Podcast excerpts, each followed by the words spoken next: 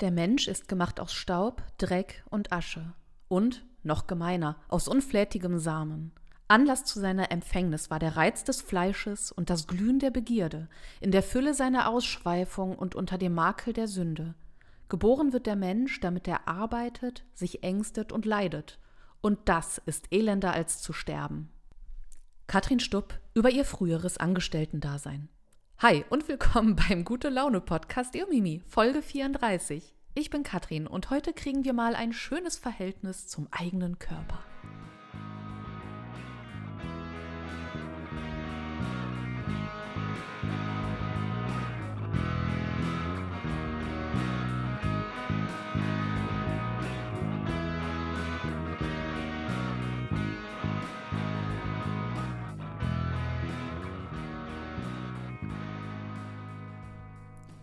Ach ja, was für ein belebendes Intro. Das ist jetzt natürlich nicht von mir geschrieben, sondern von einem, ihr könnt es euch denken, mittelalterlichen Autoren. Aber dazu gleich mehr in der Folge. Ich sage auch gleich nochmal genau, worum es hier geht. Witzigerweise musste ich jetzt bei diesem gute Laune-Intro irgendwie daran denken, wie ich letztens beschrieben wurde. Da hieß es, ach Katrin, du bist ein Quell der Freude und manchmal nur ein Quell. Ich glaube, heute bin ich nur ein Quell. Naja, jedenfalls, ähm, ihr wundert euch vielleicht, heute ist Montag, warum kommt die Folge denn heute? Eigentlich hätte sie ja gestern schon am Start sein müssen. Das liegt schlicht und ergreifend einfach nur daran, dass ich die letzten Tage keine richtige Stimme hatte. Und ich lag einfach flach. Also das hat sich jetzt zum Glück alles relativ schnell erledigt. Ähm, und eigentlich wollte ich dann auch äh, schön aufnehmen. Aber naja, da wurde mir ein Strich durch die Rechnung gemacht. Also wenn ich zwischendurch ein bisschen räusper oder ich äh, klinge, als hätte ich ähm, wieder mit dem Kettenrauchen angefangen, dann tut es mir sehr leid, aber ich bemühe mich. Ähm, genau, das steckt dahinter. Und bevor die Folge gar nicht kommt, weil ich hatte die halt schon so schön fertig geskriptet und dachte, ach toll, jetzt kann ich die einfach nur aufnehmen. Aber naja, gut, äh, dann dachte ich mir besser spät als ja, erst in zwei Wochen oder erst am Sonntag. Deswegen, ja. So ist das dann halt. Mhm. Genau, und bevor wir in die Folge starten, wollte ich mich auch noch mal ganz, ganz herzlich bedanken. Ich habe nämlich ein, ja, ähm, eine neue Unterstützerin, aber diesmal ein bisschen anders und zwar diesmal durch eine Einmalzahlung. Also ich bin ja eigentlich bei Steady und da könnt ihr mich unterstützen, wenn ihr wollt, aber da kam jetzt tatsächlich öfters mal die Anfrage, ob es auch möglich wäre, mir ja einmalig etwas in den Hut zu werfen. Das ist jetzt auch möglich. Die ganzen Informationen findet ihr auf meiner Seite. An dieser Stelle möchte ich auf jeden Fall Birgit danken, die mir dann mit einer, äh, ja, mit einem Hutwurf, kann man das so sagen, unterstützt. Deswegen ja ganz vielen lieben Dank. Ein weiteres Thema, bevor wir in die Folge starten. Ich hatte, und das ist schon etwas her, da hatte ich bei Instagram groß rumgetönt, so, ach ja, ich wollte doch irgendwie was machen zu Homöopathie und Zaubersprüche und äh, die, die mir bei Instagram folgen, die haben das mitbekommen und äh, da hat ähm, ja mein Gehirn mal wieder äh, etwas Interessantes getan, ähm, beziehungsweise äh, war ich da mal wieder so ein bisschen schnellschussmäßig unterwegs. Das ist gar nicht so untypisch für mich. Jedenfalls ähm, hatte ich dann irgendwie eine geile Idee und dachte mir, boah, das musst du kommunizieren. Ähm, jedenfalls finde ich das nach wie vor auch sehr, sehr spannend, äh, mir die Zaubersprüche im Kontext der heutigen Homöopathie anzugucken. Das finde ich wirklich sehr, sehr spannend, weil es da unglaublich viele Parallelen gibt. Ähm, das Problem bei der Recherche war dann doch, dass das echt viel zu weit weg ist dann vom Mittelalter und vom eigentlichen Thema. Und ich möchte das Thema aber auf jeden Fall aufbereiten, aber wie ich das mache, weiß ich noch nicht. Also ist jetzt nur für die Steady-Mitglieder zu machen, ähm, ist jetzt auch irgendwie doof. Vielleicht mache ich es auf Instagram, aber ja, eigentlich wollte ich das dann schon so mehreren Leuten zur Verfügung stellen. Ja, muss ich mir was überlegen. Auf jeden Fall kam eine positive Resonanz äh, von vielen, die gesagt haben, ja, das wäre auf jeden Fall mal ganz spannend. Aber den Kontext der Erscheinung, den muss ich mir jetzt noch mal ganz in Ruhe überlegen, weil wie gesagt, das ist ja ein Mittelalter-Podcast und ein Geschichtspodcast. Deswegen, ähm, ja, das war dann alles ein bisschen zu weit weg. Genau, jedenfalls, ähm, wo wir gerade noch mal beim Thema Steady waren, ähm, was ich jetzt nämlich vor ein paar Tagen gemacht habe, war, dass ich äh, Sticker designt habe. Und das hat mir sehr viel Spaß gemacht. Und was ich gemacht habe, weil das am Ende schon ein paar Designs waren, hm, habe ich meine lieben Steady-Menschen abstimmen lassen, welche der Motive denn am beliebtesten seien. Natürlich auch mit Raum für Feedback äh, und so weiter. Und ja, da sind jetzt drei ähm, Motive rausgekommen, die ich auch echt cool finde. Und die schaffen es jetzt hoffentlich die Tage in den Druck. Meine lieben Steady-Mitglieder, die bekommen die Sticker auf jeden Fall zugeschickt. Äh, wie ich da jetzt mit den Dingern sonst noch umgehe, weiß ich noch nicht. Das habe ich, glaube ich, auch, ja doch, das habe ich in meinem letzten Newsletter auch noch mal äh, geschrieben. Also mal gucken, ob ich die einfach auf Anfrage versende. Ich habe keine Ahnung. Also ich werde die Sticker auf jeden Fall, die finalen im Newsletter und auf Instagram, äh, ja, präsentieren. Also auf jeden Fall äh, sehr, sehr coole Sachen, die dabei rumgekommen sind. Ja, was steht ansonsten noch an? Äh, am Wochenende, jetzt kommt es, bin ich tatsächlich beim Podcamp. Da freue ich mich sehr drauf, denn ich weiß auf jeden Fall, dass ich da ein paar Leute treffen werde, die ich bisher nur in digitaler Form äh, kenne und äh, sich dann mal so live zu begegnen, da freue ich mich wahnsinnig drauf. Das Podcamp, das findet nämlich diese Woche statt in Essen im Unperfekthaus. Ähm, auch eine sehr, sehr, sehr coole Location. Also ich freue mich wahnsinnig und ähm, ja, ich denke, das wird eine schöne Sache. Und wenn alles klappt, wird dort auch etwas aufgenommen. Ehrlich gesagt weiß ich selber noch gar nicht so genau, was da auf mich zukommt, aber ja, man wird es erleben, deswegen ja seid gespannt, ob ich das hier bei Irmimi verwurste, ob da, äh, ja, ich bin auf jeden Fall gespannt. Also manchmal muss man auch einfach ein bisschen spontan an die Sachen rangehen. Das Thema für die heutige Folge ist auch irgendwie spontan in meinen Schoß gefallen. Eigentlich wollte ich ein anderes Thema machen und äh, dann ist es doch irgendwie ein anderes geworden, weil ich dachte, boah, nee, da habe ich jetzt irgendwie mehr Bock zu. Hm. Deswegen, und das hat dann äh, ja eben auch was mit dem Intro zu tun. Deswegen würde ich sagen, stürzen wir uns doch jetzt einfach mal in das Thema der heutigen Folge und es wird menschenverachtend. In diesem Kontext soll es heute also um eine, ja, mal wieder sehr, sehr spannende Handschrift gehen und um einen sehr spannenden Text aus dem Mittelalter. Und zwar um den Text auf Latein De Miseria Humane Conditiones, übersetzt vom Elend des menschlichen Daseins. Ja, ich weiß, das verspricht sehr viel Heiterkeit und Zuversicht, wie ich es schon im Intro ja angekündigt habe. Auf jeden Fall, ähm, genau, darum soll es heute gehen vom Elend des menschlichen Daseins. Und zwar wurde dieser Text mit diesem interessanten Titel geschrieben von Lothar von Se Segni, Lothar von Seni. Das soll, halt, glaube ich, italienisch sein, deswegen verzeiht es mir. Ich habe keine Ahnung, wie man es ausspricht. Ich sage jetzt einfach mal Lothar die ganze Zeit, ja. Auf jeden Fall. Ähm, ja, dieser Text wurde von Lothar geschrieben und Lothar ist kein Unbekannter.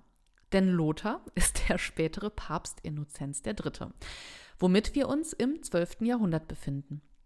Ja, das auf Lateinisch verfasste Werk wurde um 1194 verfasst. Vier Jahre später wurde Lothar dann eben zum Papst Innozenz äh, III. Das blieb er dann bis zum Jahr 1216. Da kam ihm leider der Tod dazwischen. Ja, warum hat Lothar also zu diesem Zeitpunkt war ja eben Lothar. Warum hat er das Werk geschrieben?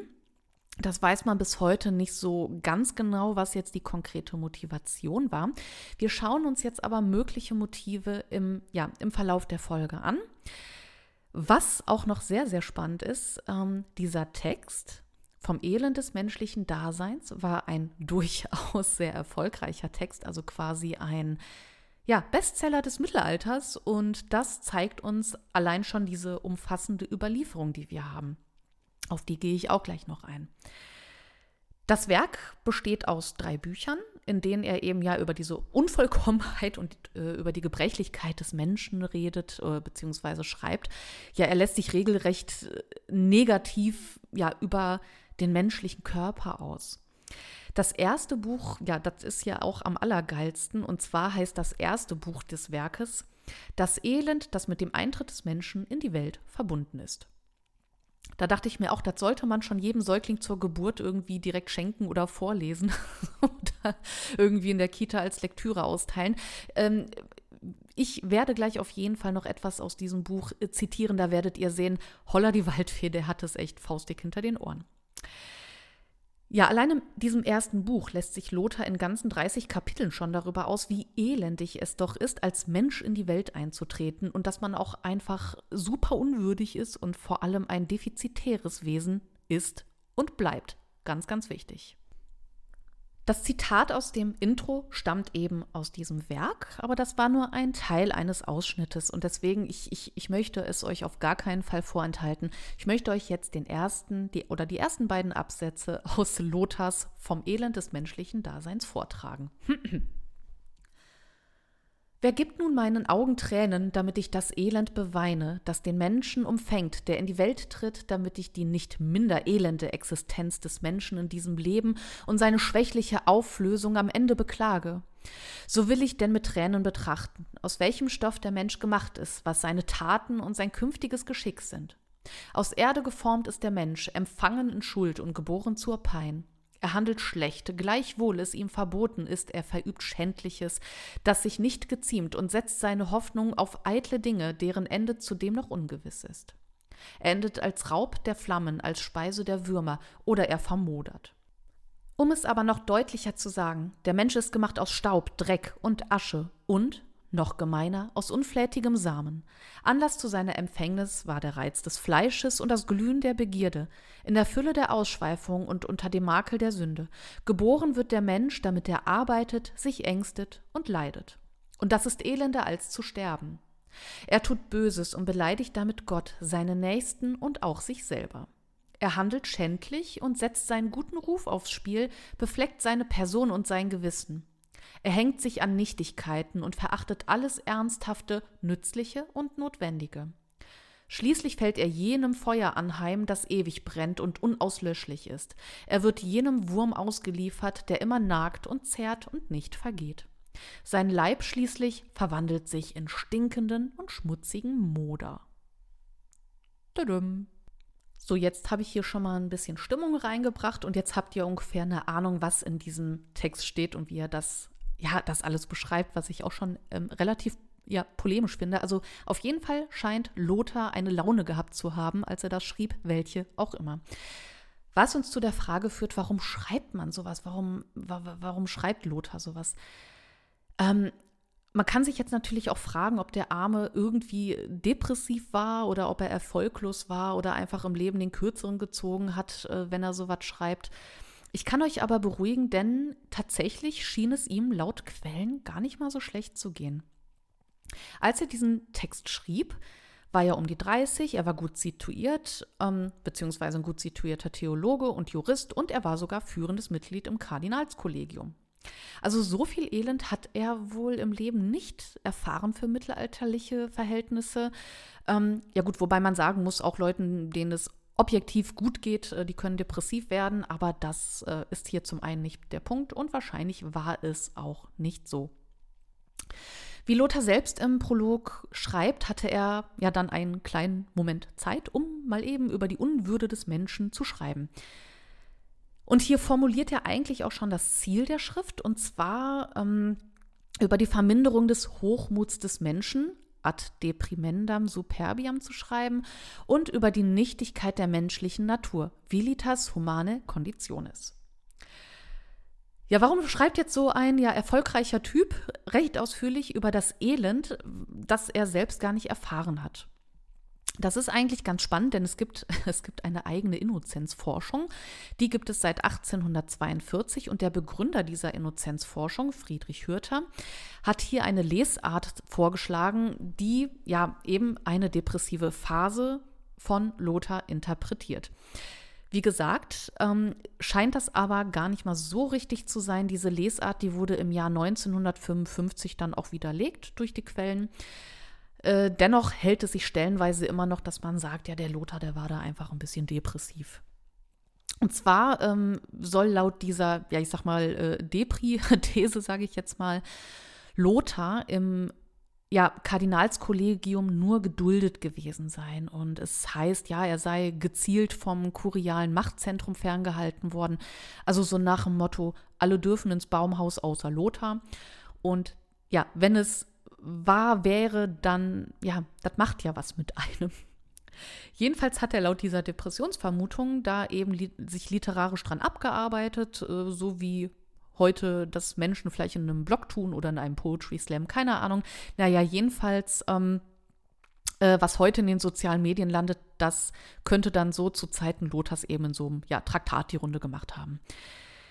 Auch wenn das ein bisschen ja cooler klingt, ach der Depri-Lothar, der schreibt so einen Text, ähm, wurde diese Vermutung allerdings ja 1955 widerlegt. Da konnte man anhand der Quellen eher bestätigen, dass Lothar durchaus Teil des kurialen Lebens war. Also äh, dieser Typ depressiver Machtpolitiker, der scheint dann zwar cooler zu klingen, aber das scheint nicht der Fall gewesen zu sein. Jedenfalls sagen die Quellen eben nichts darüber aus, dass er ja nicht ins Baumhaus durfte. Ähm, es wird eher vermutet, dass Lothar mh, hm, ja sich nicht da abarbeiten wollte aus äh, irgendeinem Trotz heraus, sondern dass er einfach einen allgemeinen Überblick über die Hinfälligkeit des menschlichen Daseins geben wollte. Das Ganze hat er dann auch für ein eher beleseneres ähm, ja, Publikum geschrieben und für ein bibelfestes Publikum. Sein Werk besteht größtenteils aus ja, diversen Zitaten, auch aus der Bibel. Und ähm, genau wie gesagt, hat er sich dann eher an die belesene Gesellschaftsschicht gerichtet. Auch wenn Lothar das alles schrieb, bevor er Papst wurde, ist es vielleicht ja nicht so verkehrt, einen kurzen Blick auf sein Papsttum zu werfen. Und zwar ähm, ist er bekannt dafür, also als Papst Innozenz III., dass er die Kurie und das Kirchenrecht reformiert hat. Er rief ja im Jahre 1198, in dem Jahr, als er Papst wurde, auch nochmal eben zum vierten Kreuzzug aus. Ich glaube, ins Heilige Land hat's man, hat man es hier gar nicht geschafft. Naja, gut. Mhm. Im Jahr 1209 veranlasste er auch den Albigenser-Kreuzzug. Die Albigenser, die waren eine Untergruppe der äh, Katharer und ähm, ja, das war so eine Protestbewegung aus Frankreich, also Ketzer quasi. Mm. Also man sieht, als Papst hatte er schon gewaltig was vor. Und als schon, ja, schon als Lothar war es ihm also gelegen, auch den Menschen anscheinend vor Augen zu führen, wie unfassbar sündig wir sind und vielleicht so nochmal irgendwie die Moral ordentlich anzuheben. Und das alles hatte er eben auch schon, ja, ich sag mal, als, äh, ja, bevor er Papst wurde, schien ihm das auch schon ein Anliegen gewesen zu sein. Also beim Bewerbungsgespräch konnte er auf jeden Fall schon etwas äh, vorweisen. Ich weiß, als Papst hat man kein Bewerbungsgespräch. Aber zurück zum Text. Wir haben hier wieder, und das finde ich sehr spannend, auch wieder so ein kleines Battle zwischen der frühen Neuzeit und dem Mittelalter. Wir haben hier also einen Text, der sich wirklich sehr hart äh, gegen den Menschen, gegen den menschlichen Körper richtet. Und das steht dann ja auch im ja, krassen Gegensatz zur frühen Neuzeit und zur Renaissance. Wir haben hier Humanisten wie, oh Gott, ich hoffe, ich spreche es richtig aus, Gianazzo Manetti oder Giovanni Pico della Mirandola. Und zwar haben die zum Beispiel als ja, Humanisten über ja, die Menschenwürde schlechthin geschrieben das war ja eh so ein Ding in der frühen Neuzeit und während der Renaissance. Da stand ja eben die Erhabenheit des Menschen im Vordergrund, die Würde des Menschen und eben auch der menschliche Körper. Die beiden haben das nochmal ein bisschen expliziter gemacht. Hier wird eben auch der Mensch mh, hm, oder eben die Gott-Ebenbildlichkeit des Menschen betont. Bei Manetto und Della Mirandola heißt es sogar, dass der menschliche Körper vollkommen sei und sogar ein Beweis der Existenz Gottes, so nach dem Motto, ey, guck mal, was ich hier gemacht habe. Ja, denke denk ich mir auch mal, wenn ich ins Fitti gehe. Naja, anderes Thema. Naja, und wenn man sich dann natürlich so ein, im Gegensatz dazu eine Schrift wie die vom Lothar anguckt, dann ist es auch schon wieder schwer zu argumentieren von wegen tolles, fortschrittliches äh, Mittelalter. Äh, wenn sich die Leute damals schon so scheiße fanden. Weil ich bin ja eigentlich ein Verfechter von anti-finsteres Mittelalter, weil es am Ende so war. Aber naja, das erschwert die ganze Sache ein bisschen. Jetzt haben wir hier zwei ja, Menschenbilder gegenüberstehen. Jetzt haben wir einmal das, ja, die Miseria hominis, also das Elend äh, des Menschen, und die Dignitas hominis. Also quasi das klerikale Mittelalter versus ja die rationalistische frühe Neuzeit. Elend versus Würde. Jetzt könnte man das natürlich so stehen lassen, aber ganz so schwarz-weiß ist es tatsächlich nicht. Denn auch der Text von Lothar war damals schon umstritten und wurde auch kritisiert. Jetzt retten wir mal wieder das, äh, das Mittelalterbild. Da bin ich natürlich sehr, sehr, sehr erleichtert. Es gab nämlich durchaus Menschen, auch im 12. Jahrhundert, also zu Lothars Zeiten, die Texte verfasst haben, die für die Würde und die Vernunft des Menschen plädierten. Und auch Ähnlichkeit ähm, tatsächlich auch Ähnlichkeiten zu den Schriften der Humanisten aufweisen, die ich eben, ja, also die eben pro Menschenwürde sind. Das waren zum Beispiel Albert der Große, Dietrich von Freiberg oder auch, ja, Meister Eckhart. Und hier muss ich immer an Pumuckel denken, aber das ist ja der Meister Eder. Jedenfalls, das sind alles deutsche Dominikaner und Meister Eckhart eben ein bekannter Theologe. Diese Textstellen von diesen Menschen, die ja über, ja über die Würde des Menschen quasi schreiben, sind aber so vereinzelt und wohl so fragmentiert, dass es sehr mühselig ist von der Forschung, ähm, ja, die zusammenzudengeln. Ähm, also das sind jetzt auch keine ganzen Traktate aus dem Mittelalter, also für die Würde des Menschen, wie es eben das Traktat von Lothar ist über das Elend des menschlichen Daseins. Ähm, und da hat man hier wohl so ein bisschen zusammengeklaubt und ein bisschen zusammengepuzzelt. Jedenfalls, ähm, diese Texte, die werden aber eben auch als Versuch in der Forschung verstanden, auch eine Alternative zu diesem unglaublich negativen Bild des Menschen aufzubauen. Jetzt hat das anscheinend auch einfach mehr Impact. Jetzt haben wir hier so einen ja, krassen Traktat versus diese ja anderen vereinzelten Texte, nenne ich es jetzt mal. Also da sieht man, dass das auch vielleicht auch inhaltlich einfach mehr Impact ja, äh, zu haben scheint. Dabei ja, hat der Text stilistisch auch nur, ich sag mal, auf einer Bewertungsskala äh, zwei von fünf Handschriften in der Forschung. Mhm. Denn das Ding besteht, wie gesagt, eigentlich fast nur aus Zitaten und nach einem wirklich krassen eigenen Standpunkt des Autors sucht man auch äh, ja vergebens. Der Historiker Walter Ullmann, der sagte sogar, also ich zitiere, dass es äh, dass der Text von weinerlicher Sentimentalitäten sei. Also so nach dem Motto, hol doch mal leise, Chantal. Also eigentlich ja, schneidet der Text gar nicht mal so gut ab. Ja, sogar heißt es, dass der Text von Lothar auch nur so bedeutsam ist, weil er eben vom späteren Papst Innozenz III. stammt. Und ähm, ja, also in der Forschung, da kommt teilweise ein hartes Urteil bezüglich dieses Textes. Diese Zitatenbombe hat also erstmal keinen wirklichen krassen Wert in der Mittelalterforschung, die es seit dem 19. Jahrhundert gibt. Ähm, und äh, ja, hier und da heißt es, dass es äh, höchstens ein bisschen Wert hat für die Geistesgeschichte oder so. Ja, und jetzt ist das Ganze natürlich ein bisschen widersprüchlich. Zum einen sagt die Forschung, ja, nee, ist ja nicht so spannend, ist ja, ja, hat vielleicht der Innozenz geschrieben, aber gut, das war's. Ähm, und stilistisch ist das auch nicht gerade geil. Andererseits haben wir aber auch den erwähnten unheimlichen Erfolg des Textes im Mittelalter selbst. Und das sagt ja, und in der frühen Neuzeit, und das sagt ja auch schon was aus. Wir haben nämlich knapp 700 erhaltene Handschriften und 72 Inkunabeln, also frühe Drucke, in der lateinischen Version des Textes. Also die, die bekannt sind. Dazu kommen aber eben noch, und das finde ich ja auch, ehrlich gesagt, wesentlich aussagekräftiger, wir haben auch Übersetzungen in diverse europäische Sprachen seit dem 14. Jahrhundert. In England war es zum Beispiel der bekannte Schrift, äh, Schriftsteller Geoffrey Chaucer aus dem 14. Jahrhundert, äh, der das Ding verbreitete. Mhm. Ja, dann haben wir das eben ja auch noch auf Französisch, auf Deutsch und so weiter. Und jetzt kommt hier mein ja heimlicher Star-Fun-Fact. Ähm, bereits im 13. Jahrhundert gab es eben deutsche Paraphrasen des Textes von Lothar und zwar in einem Kapitel der Verslegende Martina vom ja, vom Schreiber Hugo von Langenstein aus dem Jahr 1283. Und ein Kapitel in diesem Werk heißt Über die menschliche Blöde. Fand ich auch nochmal sehr, sehr schön. Jedenfalls, ja, was die Überlieferung angeht, was den Erfolg angeht, möchte ich das gerne mal in Relation setzen. Lothars Text überragt Texte wie zum Beispiel den Trost der Philosophie von Bözius. Da haben wir 400 überlieferte Handschriften. Lothars Text überragt eben auch die ja, Vita Caroli Magni von Einhard. Da habe ich auch mal eine Folge zu gemacht. Hier haben wir 105 überlieferte Handschriften. Ja, auch übertrifft die Überlieferung von Lothars Text den Schwabenspiegel, den Gebrauchstext, den Schwabenspiegel und sogar den Artus-Roman Parzival von Wolfram von Eschenbach.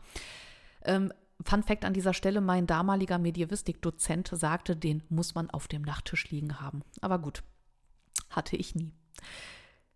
Also wir haben hier mit Lothars Text also ein, ja, mit einer krassen Überlieferung von ja ungefähr 700 Handschriften. Und jetzt setzen wir das nochmal in einen weiteren Kontext. Mm, und zwar ist diese Überlieferungsdichte zu vergleichen mit der der Legende Auria und die hat ungefähr 1000 Handschriften überliefert. Also jetzt haben wir hier ja einen mittelalterlichen Bestseller von Lothar. Wie passt also dieser Widerspruch zusammen? Auf der einen Seite äh, ein Text, der gar nicht mal so äh, spannend in der Forschung ist, auf der anderen Seite eben ja ein Text, der im Mittelalter unglaublich faszinierend war und unglaublich weit verbreitet war. Wie lässt sich also diese Popularität erklären? Da gibt es ein paar ja Annahmen, also diese Popularität des Textes, diese Verbreitung des Textes, die könnte man ganz einfach damit begründen, dass Lothar vielleicht den Nerv der Zeit getroffen habe. Was auch ja eben ein Standpunkt in der Forschung ist. Das hieße dann auch, ähm, dass die Leute damals vielleicht auch eine gewisse Faszination hatten für die ja, Weltverachtung, für das Anderssein oder so. Es könnte auch einfach die Lust am Laster gewesen sein oder auch einfach so eine Art Weltschmerz oder der Reiz des Morbiden. Naja, und wenn man so will, ist das gar nicht mal so weit weg von uns heute. Ich meine, uns fasziniert das ja eigentlich auch. Das ist wahrscheinlich so alt wie die Menschheit selbst. Es gibt genug Leute, ja, wie mich eben, die einfach fasziniert sind von diesem ganzen Thema Dystopien, Zombiefilme, Apokalypsenfilme und weiß ich nicht, auch so Serien wie The Handmaid's Tale. Also, die sind ja nicht umsonst so beliebt. Mm, also da scheint irgendetwas getriggert worden zu sein, was die Menschen schon immer irgendwie fasziniert hat. Oder schauen wir einfach mal auf ja, True Crime Podcasts oder in welcher Form auch immer dieser, dieser Punkt True Crime erscheint oder Netflix-Dokus und so weiter.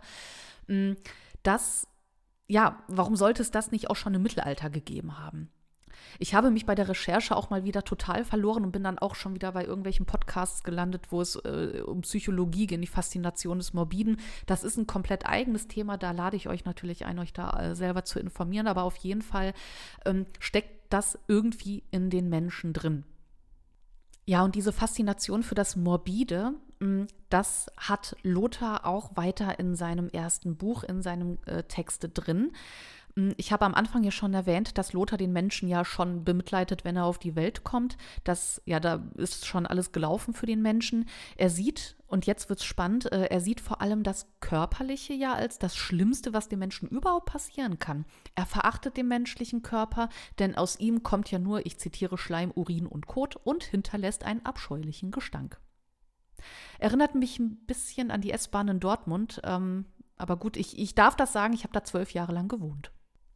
Oh Gott. Naja, jedenfalls zurück zum Text. Ähm, Lothar schreibt in einem eigenen Absatz, auch im ersten Buch, wie gesagt, auch nochmal konkret ähm, über Deformationen des Körpers, die bei der Geburt eintreten können. Ich zitiere aus dem Text. Es gibt ja Kinder, die schon bei ihrer Geburt so deformiert und gezeichnet sind, dass man sie eher als Karikaturen denn als Menschen anzusehen geneigt ist. Es wäre vielleicht besser für sie, sie hätten niemals das Licht der Sonne erblickt, haben sie doch nichts weiter zu erwarten, als wie Monstren unter, umhergezeigt und als Schauobjekte herumgereicht zu werden. Nicht wenige werden mit verstümmelten Gliedern oder stumpfen Sinnen geboren. Die Freunde erfasst bei ihrem Anblick Trauer, die Eltern fühlen sich durch solche Kinder beleidigt und die Verwandten scheuen sich, mit ihnen zu verkehren. Also Lothar ist schon ein bisschen wertend. Hm? Und wenn man das aus theologischer Sicht betrachtet, ist das erst einmal gar nicht so verkehrt, den Menschen als defizitäres Wesen zu betrachten. Denken wir ja zum Beispiel an den Sündenfall.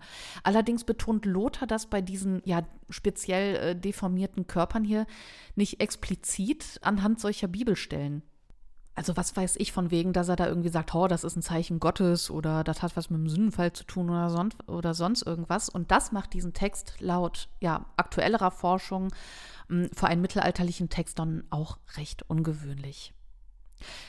Was ich persönlich aber noch viel spannender finde, ist es, mh, solche Textstellen in den Kontext von, ja, in Anführungsstrichen Monstra zu setzen, was er dann ja auch tut. Er ja bezeichnet diese deformierten Körper als Monstren nach damaligem Verständnis. Hier ist die Abweichung quasi vom Normalen zu sehen, bei Monstra bzw. Homines monstruosi, also bei Monstern oder monströsen Menschen. Hm. Meistens wurde das Wort vom lateinischen monere hergeleitet, also was so viel bedeutet wie mahnen oder ermahnen. Der Kirchenvater Augustinus allerdings leitete diesen Begriff monstra von monstrare ab, also was so viel bedeutet wie zeigen und sah hier eine christliche Deutung zum Beispiel, also dass sich in den Monstra die Allmacht Gottes sogar zeige. Er bezieht das eben auf ja, auf ganze missgestaltete Völker, aber eben auch auf in seinen Gefilden vorkommenden, deformierten, äh, individuellen Menschen. Da habe ich mich aber auch kurz gefragt, welche Völker meint der denn jetzt hier? Und tatsächlich reden wir hier eher von Völkern, die vor allem in der Mythologie angelehnt sind, von denen man aber irgendwie glaubte, dass die doch irgendwie existieren. Augustinus glaubte jetzt nicht an die Existenz all dieser Völker, aber ähm, ich, ich, als Beispiele führe ich jetzt mal auf, wir reden hier von Völkern wie von Amazonen, azephale Menschen, also so kopflose, so ein kopfloses Fabelvolk, die ihr Gesicht irgendwie auf der Brust haben. Googelt das mal, das ist absolut gruselig. Antipoden, ähm, bei denen die Menschen irgendwie, ähm, äh, weiß ich, umgedrehte Füße haben und nur rückwärts laufen können. Ähm, und dann natürlich das Volk der Menschen, die Elefanten überspringen können. Naja, sowas in der Richtung. An sowas glaubte man irgendwie. Und hier hat man eben diesen, oder hat Augustinus eben auch diese, ja, missgestalteten Völker als Monstra betrachtet. Naja, und im Gegensatz zu Lothar haut äh, Augustinus nicht einfach auf diese, ja, missgestalteten Menschen, sage ich jetzt mal, äh, haut er jetzt nicht drauf, sondern er findet eine Rechtfertigung, warum es diese Deformation gibt. Mm. Und zwar sagt Augustinus, dass Gott ganze Völker, von denen ich eben sprach, deformiert habe, damit man nicht denkt, dass bei diesen individuellen Monstra, sage ich mal, Gott ein Fehler passiert sei. Ja, und ich dachte, ich sei die Meisterin der Rechtfertigung, aber gut. Jedenfalls merken wir, ne, also man kann jetzt auch diese Texte von Lothar in diesen Kontext setzen. Was ist das Monströse? Was bedeutet Monster im Mittelalter? Oder was bedeutet es, anders zu sein? Mm, aber in unserem Kontext sehen, sehen wir eben bei Lothar diese Verurteilung. Wir, wir, also er, er macht einfach klar, wir haben hier etwas, wir haben hier einen Laster, wir haben hier einen körperliches Gebrechen. Das haben wir, sobald wir das Licht der Welt erblicken. Und vor allem ist der menschliche Körper auch einfach so anfällig für diese Deformation. Äh, kein Wunder, wenn wir einfach nur aus ähm, irgendwelchen Billigmaterialien hergestellt wurden. Und genau diesen Fakt stellt Lothar auch schon wieder sehr, sehr schön heraus. Ich muss hier wieder eine weitere Textstelle anbringen. Ich, boah, der ist einfach wahnsinnig, wahnsinnig spannend zu lesen, dieser Text. Jedenfalls ähm, stellt Lothar den Menschen sogar mit Vieh gleich. Also jetzt nicht mit Tieren generell, denn die stehen immer noch über den Menschen, wie wir gleich erfahren werden. Jedenfalls, jetzt bringe ich, boah, ich gucke auch gerade mal auf die Zeit. Die Folge wird ein bisschen länger. Jedenfalls möchte ich dann jetzt auch diese Folge tatsächlich schließen mit diesem letzten Zitat aus ja diesem wirklich spannenden Text, wo wirklich nochmal deutlich wird, was Lothar von den Menschen hält. Mm, hier stellt er, wie gesagt, ja, den Menschen unter Tiere, aber gleich mit Nutzvieh. Die Minderwertigkeit des Stoffes, aus dem der Mensch gemacht ist, da formte Gott der Herr den Mensch aus Erde vom Ackerboden, dem niedrigsten und geringsten der Elemente. Die Planeten und übrigen Gestirne machte er aus Feuer, den Hauch und die Winde aus Äther, die Fische und Vögel aus Wasser, den Menschen und das Vieh aber schuf er aus der Erde vom Ackerboden. Betrachtet der Mensch die Tiere im Wasser, dann fühlt er sich minderwertig. Schaut er auf die Tiere, die sich in der Luft bewegen, fühlt er sich noch minderwertiger. Am geringsten aber fühlt er sich, wenn er das aus dem Feuer entstandene betrachtet. Er kann sich weder mit den Himmelskörpern vergleichen, noch es wagen, sich zum Herrn über das aufzuspielen, was sich auf Erden bewegt, stößt er doch überall darauf, dass er dem Vieh gleich ist. Ach, was für eine schöne Folge. Ich dachte, ich bringe mal passend zum Frühlingsbeginn mal ein bisschen Optimismus hier rein in die Irmi-Bude und äh, ja, ist mir hoffentlich gelungen. Nein, also Spaß beiseite. Aber ich finde so oder so, es hat unheimlich viel Spaß gemacht, mich mit dieser Schrift mal ein bisschen auseinanderzusetzen. Ich hoffe, ihr hattet auch sehr viel Spaß daran. Hm, wobei, also wie gesagt, ne, als ich so ein bisschen die Forschungsliteratur durchforstet habe, da kam mir immer wieder so ein bisschen, äh, da, da hieß es immer wieder, ja, äh, der Text kann uns höchstens etwas über dies und über jenes sagen. Jetzt, ähm, also da bin ich auch ähm, auf jeden Fall bei der Forschung, wenn es heißt, dass man hier natürlich jetzt keinen Zeitgeist widerspiegeln kann. Also man kann jetzt nicht sagen, so hat der Mensch in dem Jahrhundert getickt. Mm, aber der Text an sich, für sich genommen, den finde ich schon unglaublich spannend. Vor allem, weil gerade dieses Thema so beliebt gewesen zu sein scheint. Und das haben wir eben, ja, das haben wir als Fakt, wenn wir uns die Überlieferung angucken. Also man hat sich bestimmt nicht einfach so aus Spaß dahingesetzt und mal eben mindestens 700 Kopien dieser Handschrift erstellt. Also und eben noch diese Übersetzung in äh, verschiedene europäischen Sprachen getätigt. Also dat, das hatte ja irgendwie einen Impact, das ganze Teil. Jedenfalls haben wir hier, so wie ich das empfinde, einfach sehr, sehr, sehr ich sag mal schon individuelle Gedanken, die aber eben doch auf eine große Leser- bzw. Interessentenschaft irgendwie treffen. Das heißt jetzt natürlich nicht, dass die Menschen, die das so abgefeiert haben, genauso gedacht haben und sich das so herbeigesehnt haben, aber dass da eben diese Faszination für das Morbide, für, für ja, die Lust am Laster, dass das alles irgendwie mit reinspielt. Vielleicht ist das ja auch ein bisschen zu vergleichen damit, mh, das habe ich ja auch schon in der Folge gesagt, dass, also ich persönlich finde die Zombie-Apokalypse auch super geil und super spannend. Also ich finde das in der Theorie äh, super faszinierend und hammermäßig. Also wie gesagt, hier so Serien wie äh, Handmaid's Tale und so weiter. Aber ich hätte an sich keinen Bock auf die Zombie-Apokalypse. Ich habe keinen Bock, die zu erleben. Ich, ich, ich möchte das einfach nicht. Ich habe zwar wieder mit Sport angefangen, aber ich denke, ich könnte ja der Gruppe zu einem guten Vorsprung verhelfen, wenn der Zombie an mir als erstes rumsnackt. Mhm. Jedenfalls, das ist der Punkt, ähm, nur weil man, ja, also da, ich glaube, das ist ja auch ähm, aus rein äh, psychologischer Ebene vielleicht auch so dieser Effekt, dass man das beobachten kann, dass man das von außen betrachten kann, dass man aber jetzt nicht wirklich drin steckt. Ich meine, laut Lothar stecken wir alle in, die, in dieser Haut, in dieser zerbrechlichen Haut, hm, was jetzt aber nicht bedeutet, dass die Menschen genau diesen Gedanken haben, also dass diese krassen Gedanken, dass man so unwürdig ist und so weiter. Naja, also ja, ein konkreter Vergleich ist vielleicht nicht so ganz möglich, aber wie gesagt, die, der Blick auf die Faszination des Morbiden ist wohl das, was uns über diese ja, Jahrhunderte vielleicht doch irgendwie verbindet. Ja, mit diesen schönen Worten verabschiede ich mich dann für heute. Und ja, ich hoffe, dass die nächste Folge dann auch in zwei Wochen wieder rauskommt. Da gibt es ja, wie gesagt, nicht immer eine Garantie, aber ich bemühe mich, weil mir das einfach hier unheimlich viel Spaß macht und ja, weil ich dieses Projekt natürlich unheimlich liebe. Mhm. Aber gut, und äh, was ich auch noch äh, sagen wollte, ist, ähm, die letzte Folge, die habe ich ja mit dem Björn gemacht und da habe ich ja auch schon betont, dass das, und im Newsletter habe ich das auch nochmal äh, angeführt, dass dieses Format ja kein Einzelfall bleiben wird. Also dieses Format, dass ich mich einfach mal mit äh, Historikern zusammensetze, oder mit anderen Menschen, mit denen ich über Geschichte einfach mal lose rede, also ohne diese krasse fachliche Vorbereitung. Mm, das Ganze nenne ich dann tatsächlich ja, wie die Folge eben auch hieß, Spaß mit Geschichte. Teil 1 hatte ich dann jetzt mit Björn und ähm, ja, Teil 2 ja, ist auch schon in Planung. Mm, da werde ich auch demnächst etwas aufnehmen. Also dieses Format einfach mal lose über Geschichte und Mittelalter quatschen mm, ist auch gut angekommen. Deswegen auch tausend Dank für euer Feedback. Ähm, hat mir auch ehrlich gesagt sehr, sehr viel Spaß gemacht. Seid auf jeden Fall gespannt.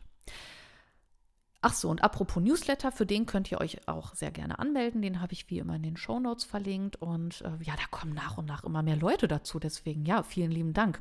Da kann ich nur sagen, ähm, da gehe ich auf jeden Fall auch immer auf so eine Metaebene. Da wird es auch immer ein bisschen persönlicher und vor allen Dingen komme ich da auch immer mit Empfehlungen und ja, Reflexionsfragen um die Ecke. Also das, ähm, da da bringe ich auch ein bisschen diese Themen unter, die ich hier im Podcast nicht so unterbringe, weil ich mich eben sehr, sehr viel für ja, Persönlichkeitsentwicklung interessiere und da nehme ich auch oft, wenn sich die Gelegenheit bietet, ja so Situationen aus meinem privaten Leben ähm, und versuche das dann auch immer, beziehungsweise koppel ich das dann auch immer mit Fragen aus der Geschichte. Ähm, also es macht mir sehr viel Spaß, wenn ihr neugierig seid, wie gesagt, abonniert einfach den Newsletter. Ja, war's das dann würde ich einfach mal sagen, wie immer im Sinne der Geschichte, immer schön zurückschauen.